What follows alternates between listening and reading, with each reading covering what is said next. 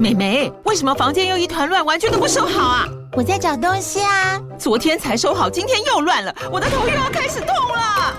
妈咪，我是在找虎标白色万金油啦。阿妈都说头痛擦这个很有效，薄荷凉凉的，可以帮忙舒缓哦。妈咪，爱老虎油。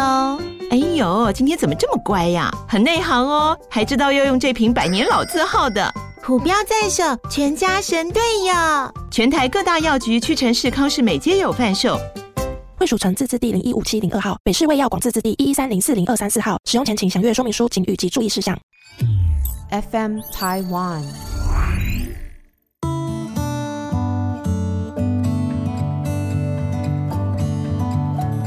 各位听众，大家好，欢迎收听《心理不用学》，我是陈永怡。你今天好吗？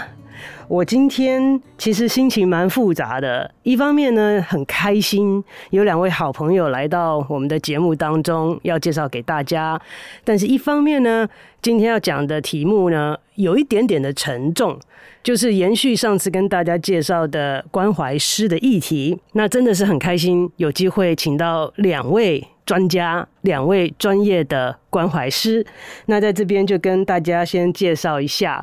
第一位是我的好朋友黄立慧教教授，黄教授现在是在基督教浸信会神学院的教授，他的领域呢跟我也很相近。其实哈。失之毫厘，差之千里。为什么很近呢？因为我们都是念心理学的。可是哈，他是资商心理师，是资商心理学的博士。那你想说都是心理学，但是心理学里面哈，常常在咨商跟协谈这一块，有临床、有咨商、有社工，他吸引的人、训练的人跟出来的人都不太一样。所以，这个黄教授跟我常常在同一个 case 当中会有不同的意见，也会有争执跟不同的想法。所以，这个黄教授，我应该先请你跟大家问声好啊。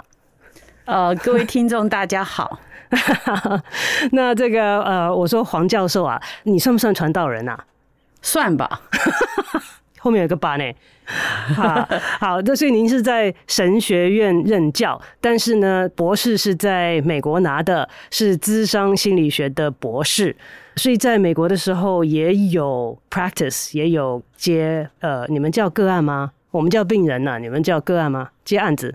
有啊，其实我的证照是就是一般的专业心理咨商师的。证照，嗯，这跟神学院没什么太大的相关。神学院毕业的都有修，主要是这一个领域的话，他是有资格可以去考一般大学所谓的智商所出来的研究生，可以考试，我们也可以考，所以我就有那个专业证照，对，呃，智商心理师的证照。然后在美国的时候，呃，也有接过许多的案子，有很多的经验，是。诶、欸，那另外一位呢，是我们要代表东方，好，这个呃黄教授代表西方，然后呢，这位很可爱的法师，这两个字讲在一起很奇怪，什么法师会很可爱，但是如果你有见到他的话，你就会知道他是一位很可爱的法师。要跟大家介绍的是我们的慧通法师，那慧通法师呢，现在是台北医学大学附设医院兼任灵性关怀师。哦，还没讲完，其实有很多哈，但是先打住一下，然后请这个慧通法师跟各位听众呃打个招呼。哎，各位听众们，大家好。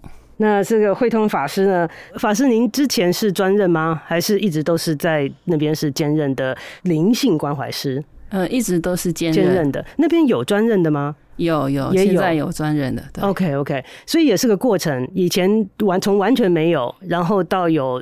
兼任的，然后到有全职的这样子。是是是。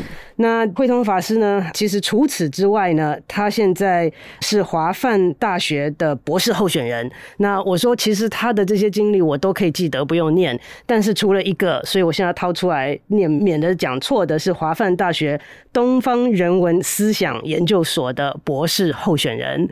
那不知道这个法师研究的主题是什么？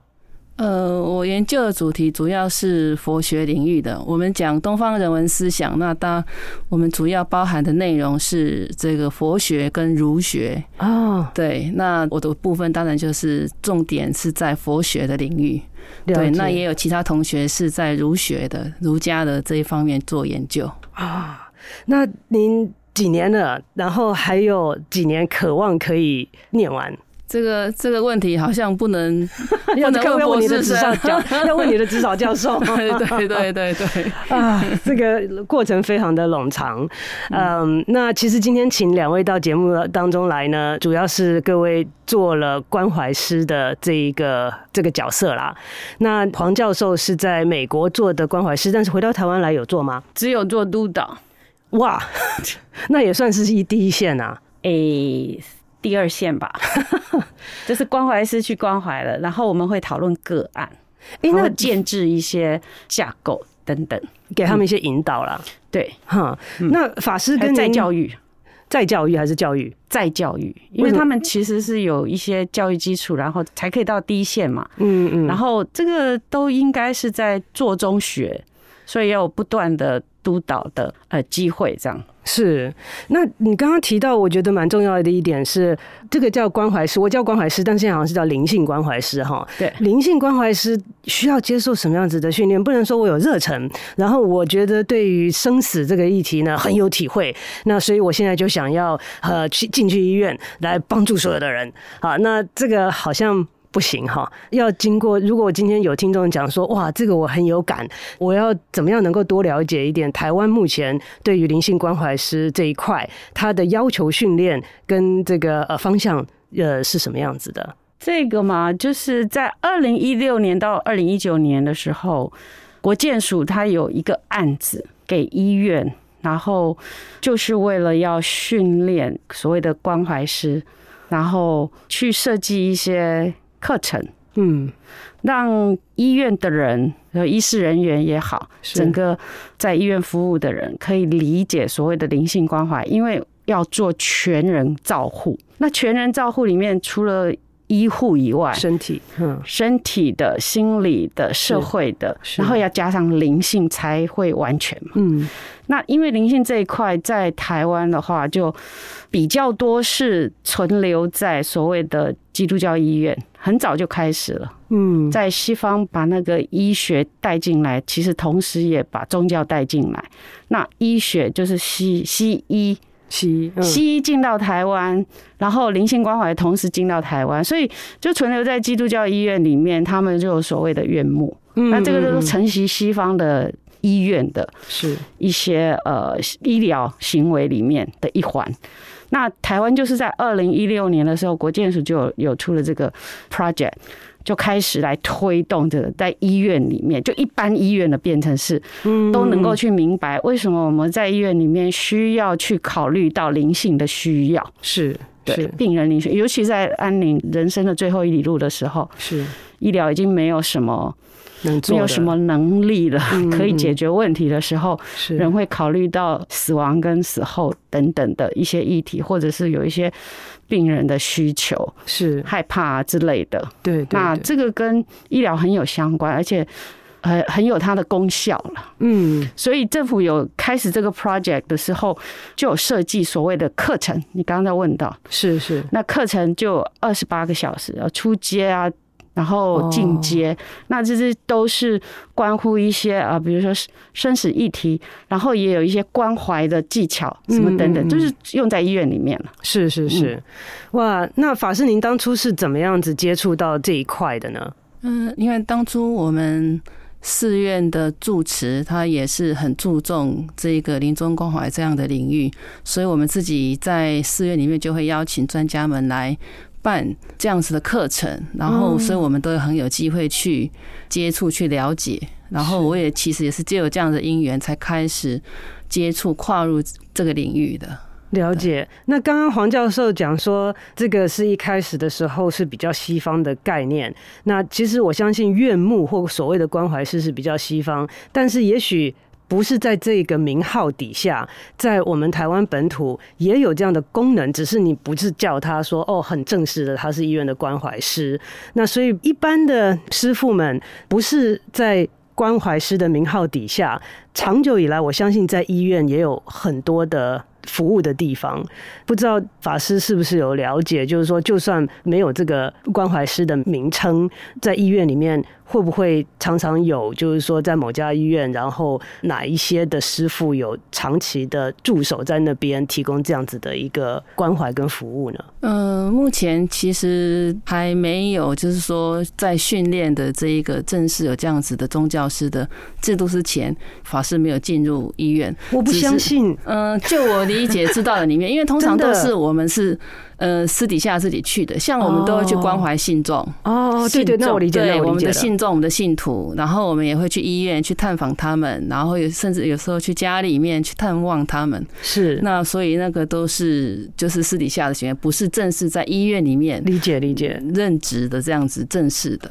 对，嗯，就哎，黄教授举手，请说。因为医院不是随便你可以进去的地方，privacy。那那那些病人，你不是你你一个人想去探访，你就可以进去啊。所以你必须要跟医院有一些关系，是，either 你是志工，嗯而且是可探病的志工，是不是在门口呃接待的那种？对，不不一样的。嗯嗯。然后，要不然就是你有某种。被允许的有某种专业训练，像现在的呃灵性关怀师，那病房跟你是认识的，或者是签约的等等，是要不然的话，其实医院也要对病人负责啊。是是是。我我记得我很久以前在台湾的时候，那个时候你知道教会里面过年不是过年，过圣诞节的时候要报佳音，然后就跑去医院里面。那其实有的时候就我我有碰过被人家丢枕头出来，就是我并没有很想听你这样报佳音。其实就像那个例会说的，就是说他们的权利嘛，就是说你不要去侵犯到人家的安宁嘛，对。所以这个是很重要的一点。我刚刚之所以会说我不相信法师讲的，是因为。我常常在医院里面的时候，就看到有这样的需求，就比如说有人往生了，然后就马上就要找，就说哇，有谁来能够助念？就说有谁能够来助念，或者是说来帮忙。那我想说哇，那医院没有本身存在着这样子的一个服务性质的话，那平常如果没有跟某个教会或某一个宗教的组织有连结的话，他一下子去找谁？对，所以像您刚刚说的，也是平常要有一些私底下互动的时候，才能够知道。找谁啊？对，不过现在礼仪公司其实都会有这样子的固定，跟某一个寺院、某一些法师有长期合作关系。所以，如果家人呃有家属有这样需求，他会跟礼仪公司的人讲，他会去找是法师来呃探访或者助念。了解了解，所以他以前不是跟医院连接，是跟礼仪公司连接。那我想请教两位的，就是说，这实在是一个。一般人听起来蛮有挑战性的一个工作，因为一般人来讲，可能一辈子不是可能一辈子就死一次嘛，哈。然后呃，认识的人里面，希望也不会常有这种事发生。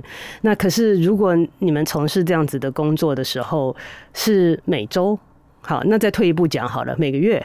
都会碰到这样子的一个生死的面对生死的事件，那我不知道在过程当中对你们自己有没有任何的冲击，或者是说有没有造成任何的一些影响？那在这个过程当中有没有一个适应的过程啊？我觉得是从死亡里面去自我了哈，自自己去学习怎么珍惜生命，跟你想怎么活。哇，这这题目很大哦，因为死亡其实是很难避免，而且不可避免吧？对，好，不可避免，不可避免。但我要讲的是，那个掌握，那个时间的掌握是也是不是你能控制？是，所以当看到有人离开的时候，就是自己啦，自己的我冲击是不会有，但是会有很多的醒思，嗯，反思，然后在想说，哎，其实生命。是绝对有限的，那你怎么利用这个生命，才能够活得比较有意义？那既然是黄教授先讲，你记不记得你第一次的接触，你你有忐忑不安吗？你有紧张吗？你有想说我该说什么，不该说什么？碰到这些家属我怎么办？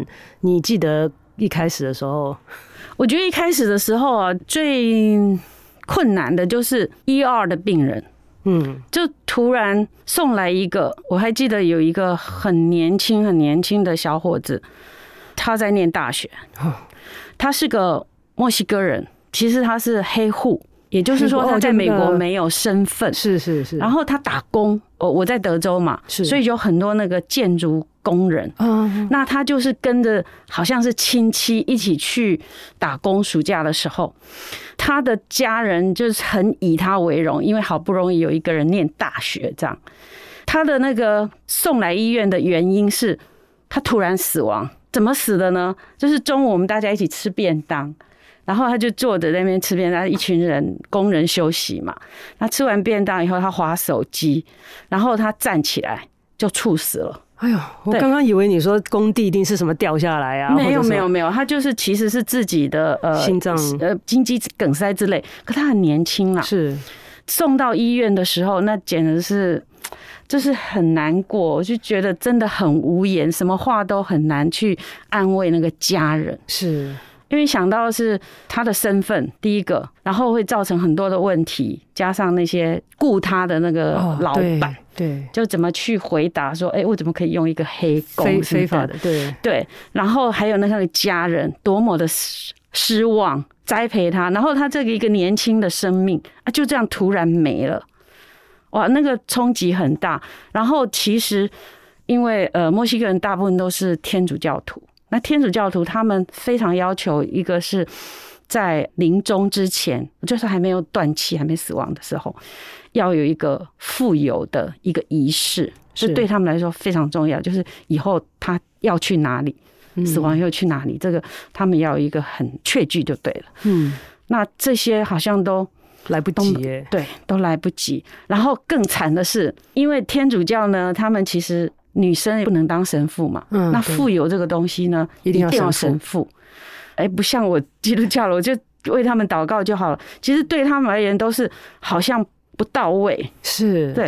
所以我在当下我是自己觉得很无力感啊。嗯嗯，那你？怎么办呢？你人在那边，你后来有对家属说什么、做什么，还是你就是陪伴，还是最后你的？呃，陪伴是一定，就从头到尾，他还在急救的时候就在陪伴了。但是他们想要的东西是是没有办法达到，对。而且像其实我们医院都会有跟一些呃宗教都有联系的，比如说天主教的神父什么等等。在当下都没有办法联系哇，对，其实他们蛮需要，但是在他们信仰里面，就是要那个相当身份的人才可以做到，他们才可以满足他们的需求了。因为在那个宗教的对对对那个信仰里面，就这种需求跟规范嘛，所以我觉得那个我就记得是非常非常的无力感。我想到了各个层面都是你没办法做的，对。那当下，你知道，常常有的时候，人在无力感的压力之下，我常常会让我们做一些不适当的事情。就是说，我不知道该说什么，然后嘴巴就一直讲话；我不知道该做什么，我就到处横冲直撞。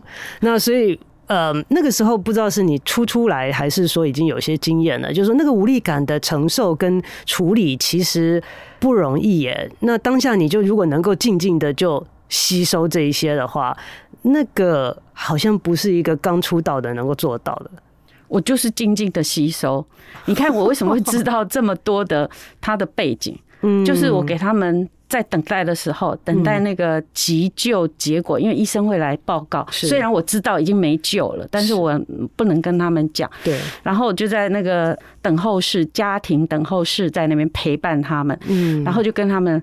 聊，嗯，然后让每一个人有机会谈一谈，因为这个太 shock，是太突然了，是，所以让他们讲，然后我才比较知道他们的需求。那也是在当下比较了解，哦，原来整个天主教有这么强调这个，嗯，所以以后如果碰到这种病人，我就知道要怎么处理。是，那我个人呢，对那个个案就是不会忘记了。嗯，那碰到这种情况，我的反思就是。你看他才二十出头呢，好不容易念大学，真的突破各种困难，然后到了美国念大学，然后打工赚钱，其实生命就没了，就没了。嗯，那那个时候，你觉得你用的 training、你的训练、你的技巧是神学的多一点，还是智商心理的多一点？哎，都要哎，要整合哎，真的，就是神学的东西一定不能少，因为你一定面对死亡这种嘛。嗯嗯嗯，对，我们一定要用，就是已经是神学超理性或者是信仰的东西给他们盼望嘛。是是的，这个是一定要，的是不能没有的。那智商技巧是自然而然，每天都要用。反射动作。对对对对对，嗯嗯嗯，对啊。哇，那法师这边有没有一个适应的过程？呃，对我来说也是有的。刚开始还是没有什么经验的时候，当菜鸟的时候，然后一直到后来慢慢比较有经验的时候，那个心里面的那一种自信度啊，还是会有差别。然后我还印象非常深刻，我的第一个个案哦，记得第一个个案，我记得第一个个案，因为那个个案对我来说，我觉得已经是菜鸟了，还让我遇到这样子的个案哦，是什么样的个案呢？那个护理师告诉我说：“师傅，这个病人哈，他都不讲话。”跟任何人都不讲话，医生护士也不讲话，就一个人，就是感觉就是闷在心里面，所有的事情都闷在心里面，也不讲，然后有用这样的方式来表达他的情绪，他的可能对疾病的愤怒啊、不满等等的，然后就找我去了。我 第一次，然后他你可不可以说给我一个简单一点的话题好吗？对，所以的第一个个案，他就给我一个就是不讲话，那怎么办？我已经不太会讲话，然后又遇到一个不讲话的。然后我我去也是，就是硬着头皮然后去了，然后是跟他介绍啊，然后关心他，然后当然就是他就是不讲话嘛。然后我我还半开玩笑跟他说，用台语跟他讲说：“啊，你怎么是姓丁呢？哈，你怎么怎么会这么呃有这么有脾气？哈，就你又不是姓张，你怎么会有这样子 这种情绪化的反应？哈，我就要自己找话讲嘛。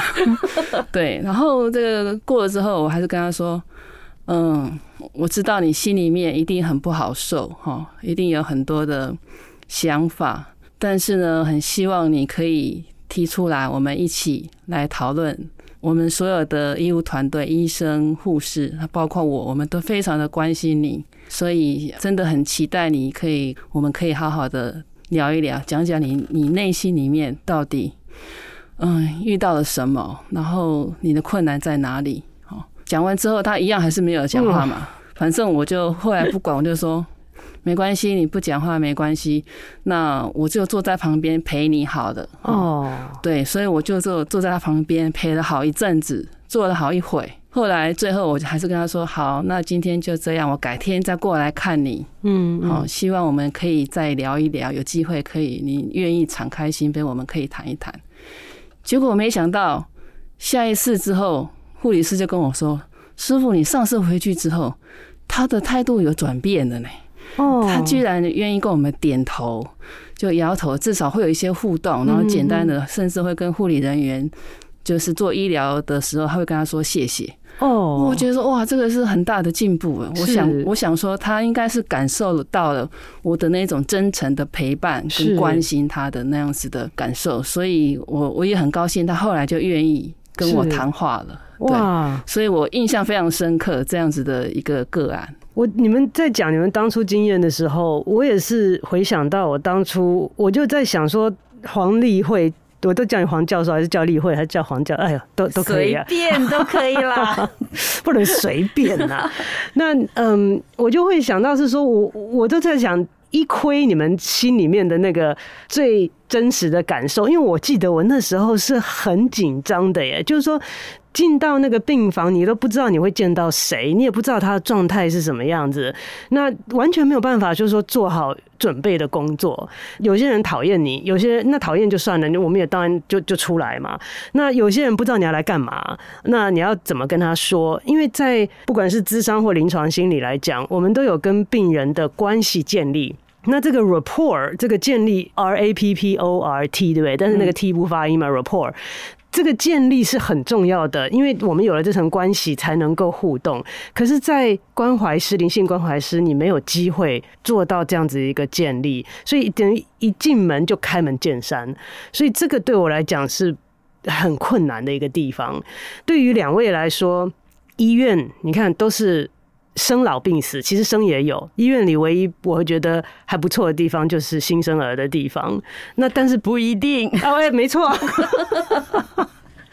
你讲的没错，因为叫到惨。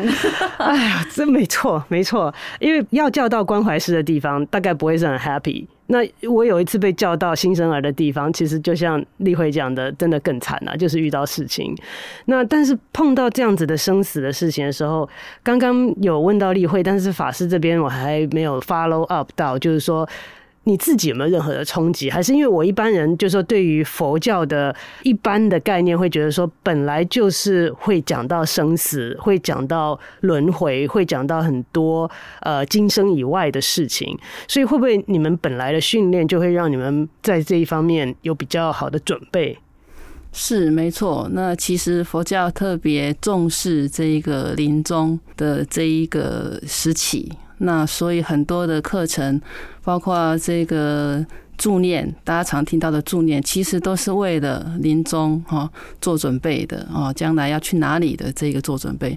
所以其实佛教对于嗯接触这一块，那其实是已经有一些这个认知在的哦，所以并不会对我来说，呃进病房哈，尤其是安宁病房哈，那这样的冲击并不是很大。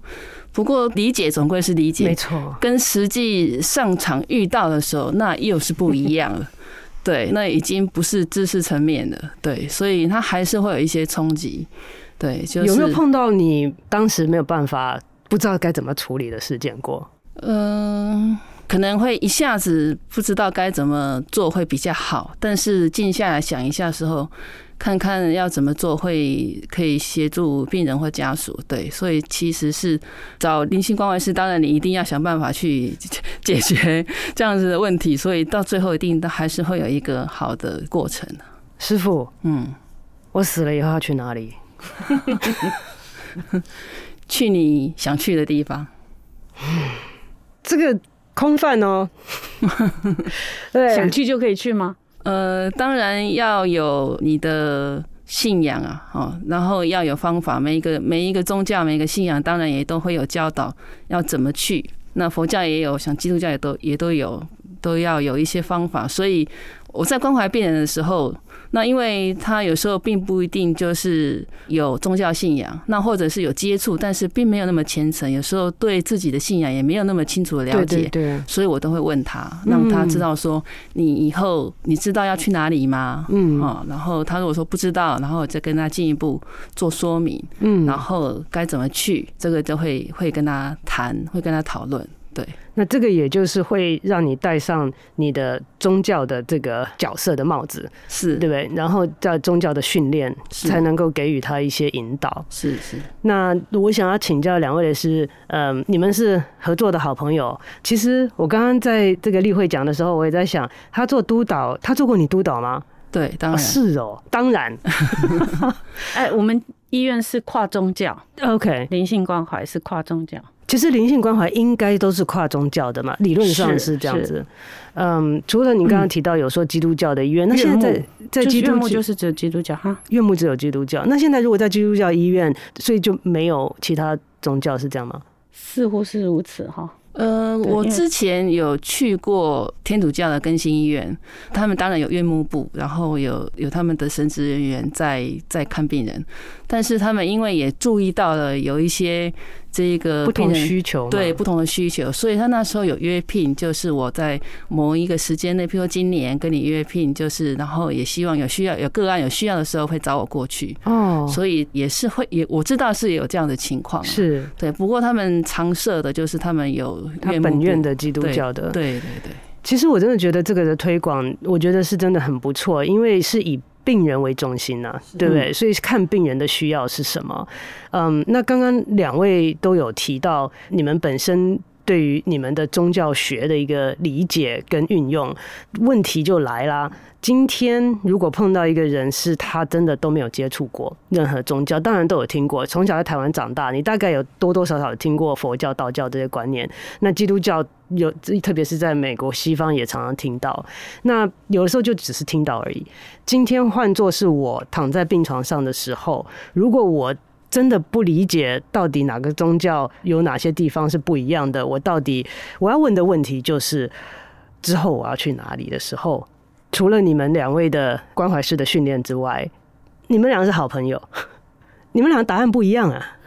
而且完全不一样啊！嗯，那在这一方面，你们会是呃什么样子的想法？就是说这样子的认定，就是说，哎，你去了是会会往 A 去，你会往 B 去。那像例会会说，只有一条路。那我不知道佛教是不是只有一条路？那这两条路又是不一样的路。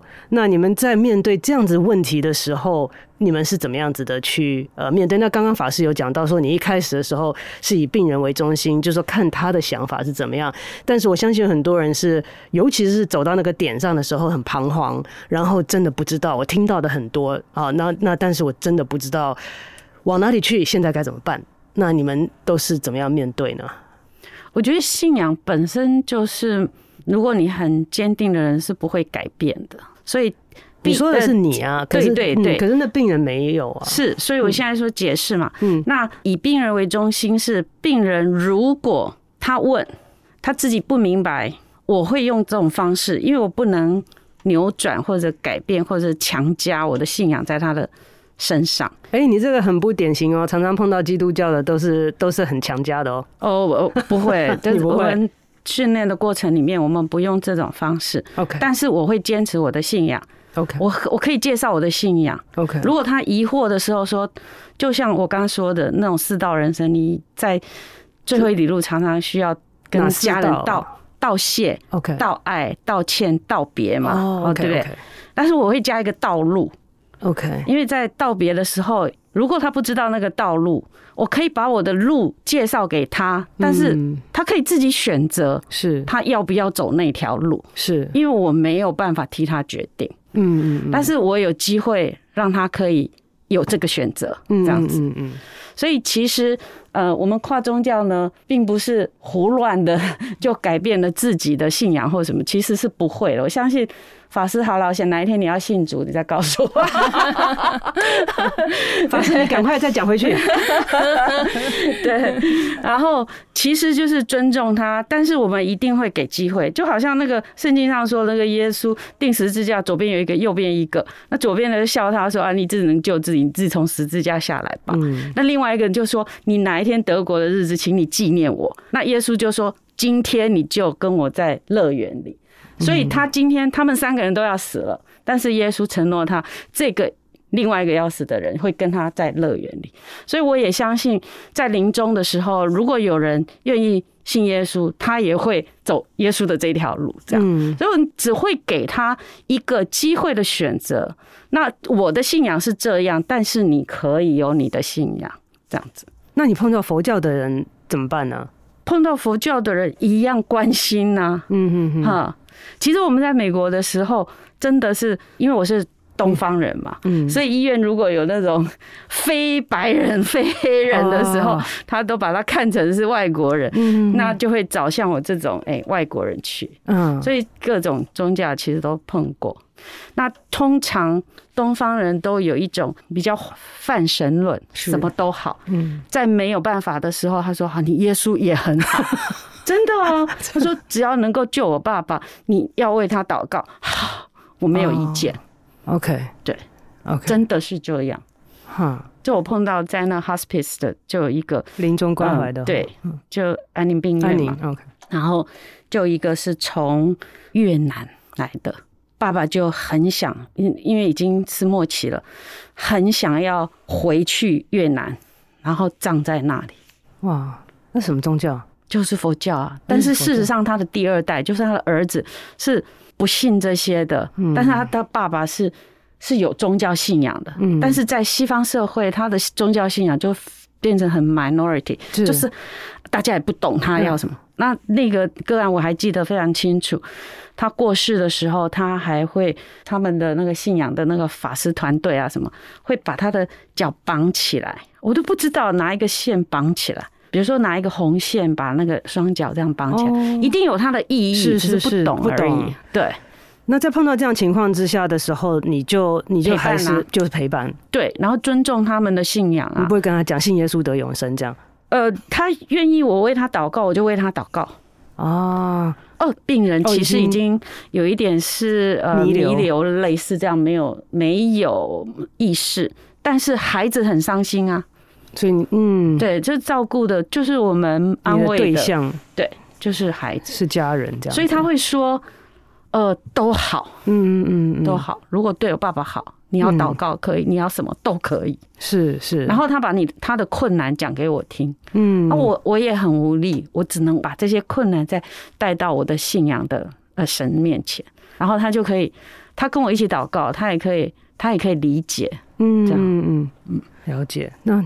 法师这边碰到不一样的，或者是真的是询问你之后会怎么办？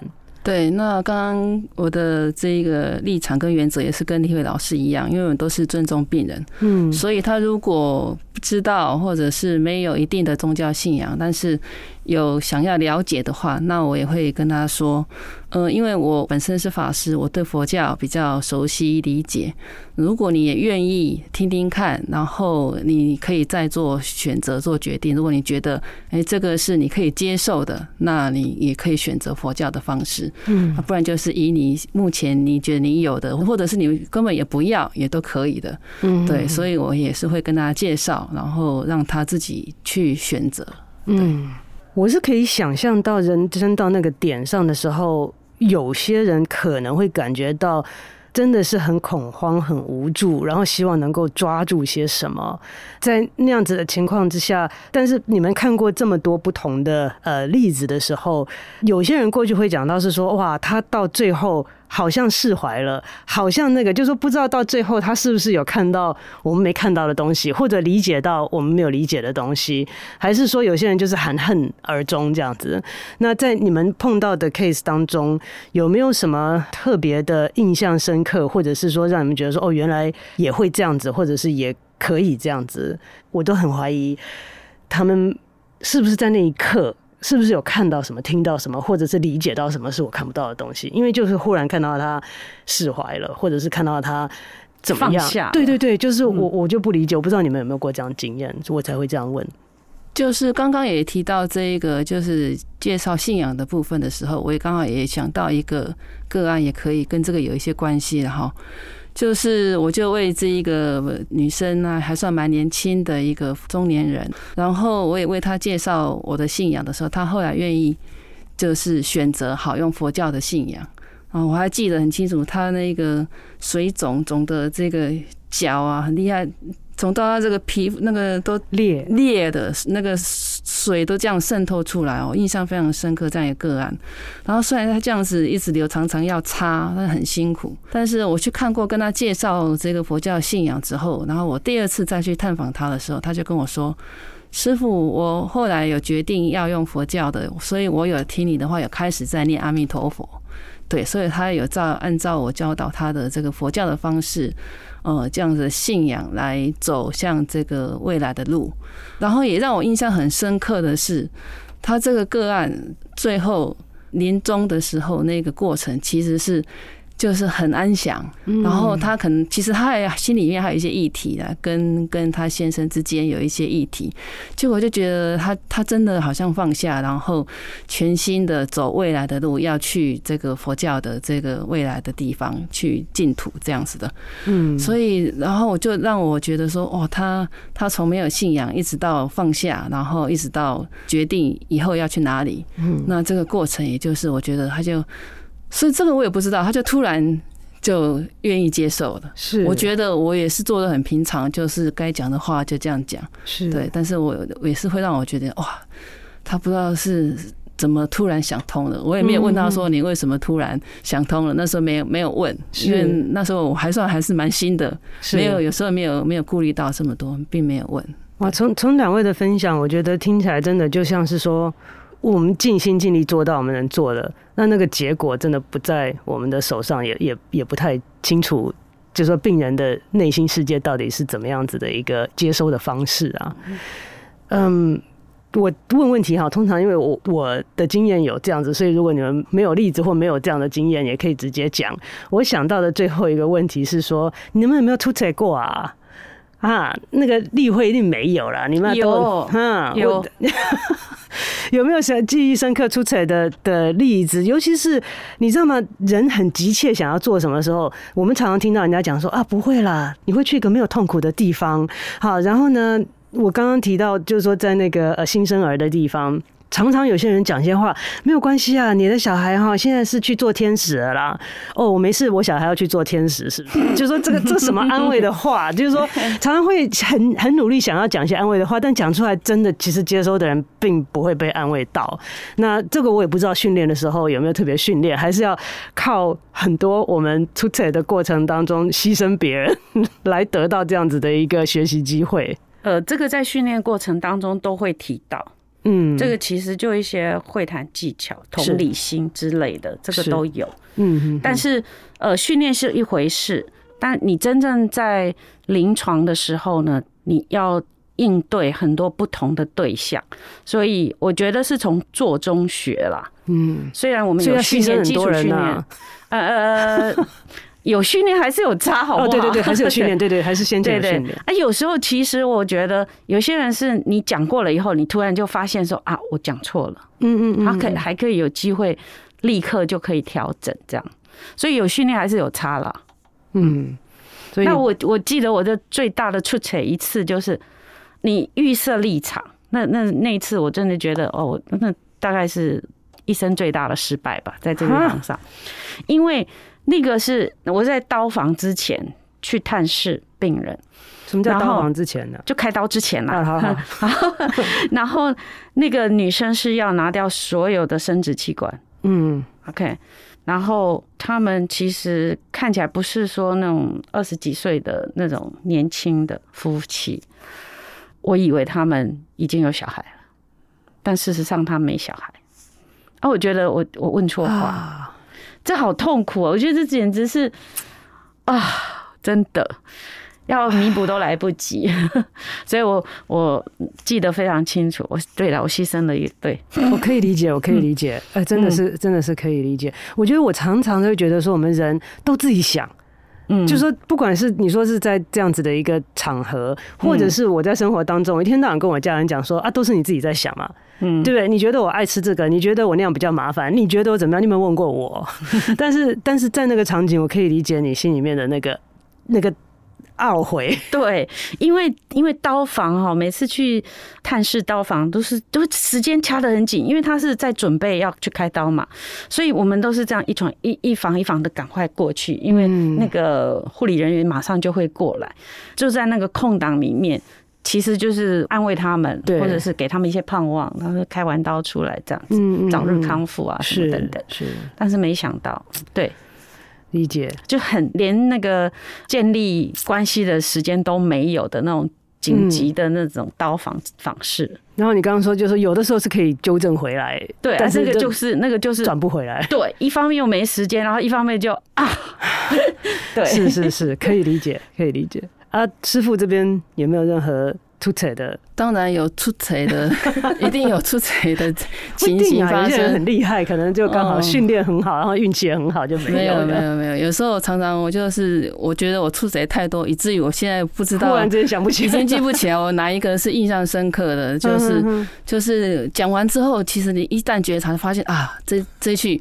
好像讲的不对啊，但已经已经事后已经来，有时候来不及了。对，然后就是，但是就会记得说，哦，以后这样状况你要要宁可不讲。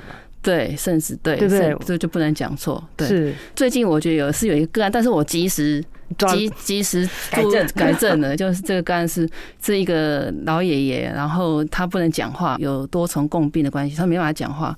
但是呢，他就有一天坐着轮椅出来，然后在那个病房走廊上那边就是散步这样。然后我跟他打招呼，我就问他说：“哎，爷爷，你这样子不能讲话，没办法讲话沟通，你会不会觉得很无聊？”啊，他就他就点头会。然后我就说：“那我们这样跟你聊天讲话，你有没有很开心？”啊，他就点头很开心。然后我就说：“那这样子你会不会因为不能讲话会心情不好？”他猛点头，对，我就说好，那这样怎么办？我就说，不然爷爷，我我拿个纸跟笔给你写好不好？嗯，他还能写，我说他他就点头说好，那我就拿了一一张 A 四纸啊，然后拿拿一支笔给他写。但是他因为他在写的过程写没几个字，我就发现那个字都揪成一团，根本就看不懂这是什么字，就就就没办法没办法读，所以我就跟他说：“爷爷，你要像我这样哈，写大字一点，慢慢写，这样子我们才看得懂这是这是什么字。”这样，然后哈，他听完就点个头，但是他还继续写，但是他已经很努力，还是写出那一团的字，所以那时候我就心里想说。很想就我就差点冲出口跟他说：“爷爷，不然不要写好了，不然这个我还是不知道你你你要讲什么，你要讲什么？” 对，可是我马上觉察发现不对，我想要看懂这是我的需求，但是我本来就是希望让他写抒发他的情绪的，是，所以应该让他写。所以我就发现说，哎，对，这个这个是我我我不能为我自己的需求想要了解。当然，如果可以看得懂他写什么，可以有更多的协助是更好。但是在没有办法的情况下，还是必须让他写。他就是很认真的写，就还他就真的我没有阻止他，他就继续写，写了一张 A 四纸快要满了。然后后来他停下来了，我我没写，我就问他说：“爷爷，那你现在写完了？”你心情有没有比较好？哦，他就跟我们点头，很开心。哦，但是你都看不懂，对不对？对，但是我都不知道一句写什么，也不知道是写什么。但是我觉得很开心，他他抒发了他的情绪了，他心情比较好，而且从真的从那一天开始之后，跟他打招呼哈，然后他也比较愿意跟你点头互动之类的，那个表脸上的表情是可以看得出来是比较开心的。是，对，那这个就是我可以踩刹车，发现自己。不能不能做的是什么事情？对，我觉得这个是练习很久的结果，是忽然觉察到这是我的需求，是哈，这个不容易，这个真的不容易。其实我们在训练关怀师的过程里面，非常强调是以病人的需要为需要，嗯。如果是一个菜鸟关怀师，其实刚开始进去探视病人的时候，都好像在调查户口一样，就我想要知道什么，我想要知道什么。嗯，但事实上没有以病人为中心，他想要谈什么，这个很重要。嗯，所以刚才法师分享的他的觉察说啊，是我自己的想要，而不是他的需要，这样。是是。那呃，我想时间的关系，我想请教两位最后一个问题，因为有很多的听众有表达说，在周围的人当中，他们的亲朋好友有的时候会碰到一些挫折，甚至一些人生当中的大事，那他们都不知道该怎么安慰，该怎么陪伴。那有没有任何的原则性？我知道这是一个很大的问题，呃，不知道两位有没有任何原则性的提醒，可以让我们的听众可以回去练习也好，反思也好，在生活当中可以运用得上的呢？我觉得一个很简单的是可以做的是，很多时候我们强调在人生的最后一里路去谈那个四道人生，嗯，那其实呢，就是你活着的时候。可以天天都在使用它，对，真的就是常常道谢啊，你是有什么冲突就道歉呐，就不要留下那个遗憾。有时候你根本没有那个最后的一刻的机会，是再去做这件事情。是，嗯，所以我觉得这个是可以提醒每一位，天天可以做的。对，真的。对，那呃，因为自己是在病房里面当灵性关怀师的原因，所以。我也常会遇到有人会问我说，他的周遭朋友，他遇到需要去探访病人、去关心病人的时候，对，他可以怎么做？要做什么？当然，这个不是三言两语就讲得完，因为要有说话的技巧等等的。但是我通常也会给他们一个很重要的一个原则，就是说，你展现出你的关心，然后你看你跟他的关系到哪里，可以讲到什么样的话。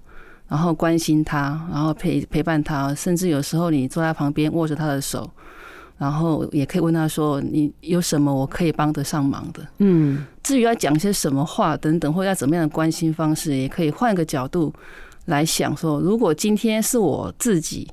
躺在病床上，你会希望别人怎么样来关心你，来跟你谈些什么话？嗯，所以如果你有你你这样想之后，我想你应该就会比较知道要怎么去关怀。要你想要去探访的病人，嗯，对，这是我觉得可以把握的一个原则。是是，好啊。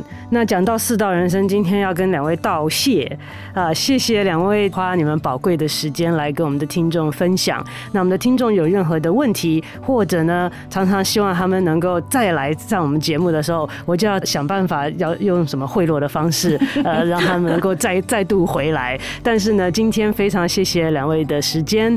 那我们今天的节目就进行到这边，非常谢谢大家的收听，我们下周再见，拜拜，拜拜。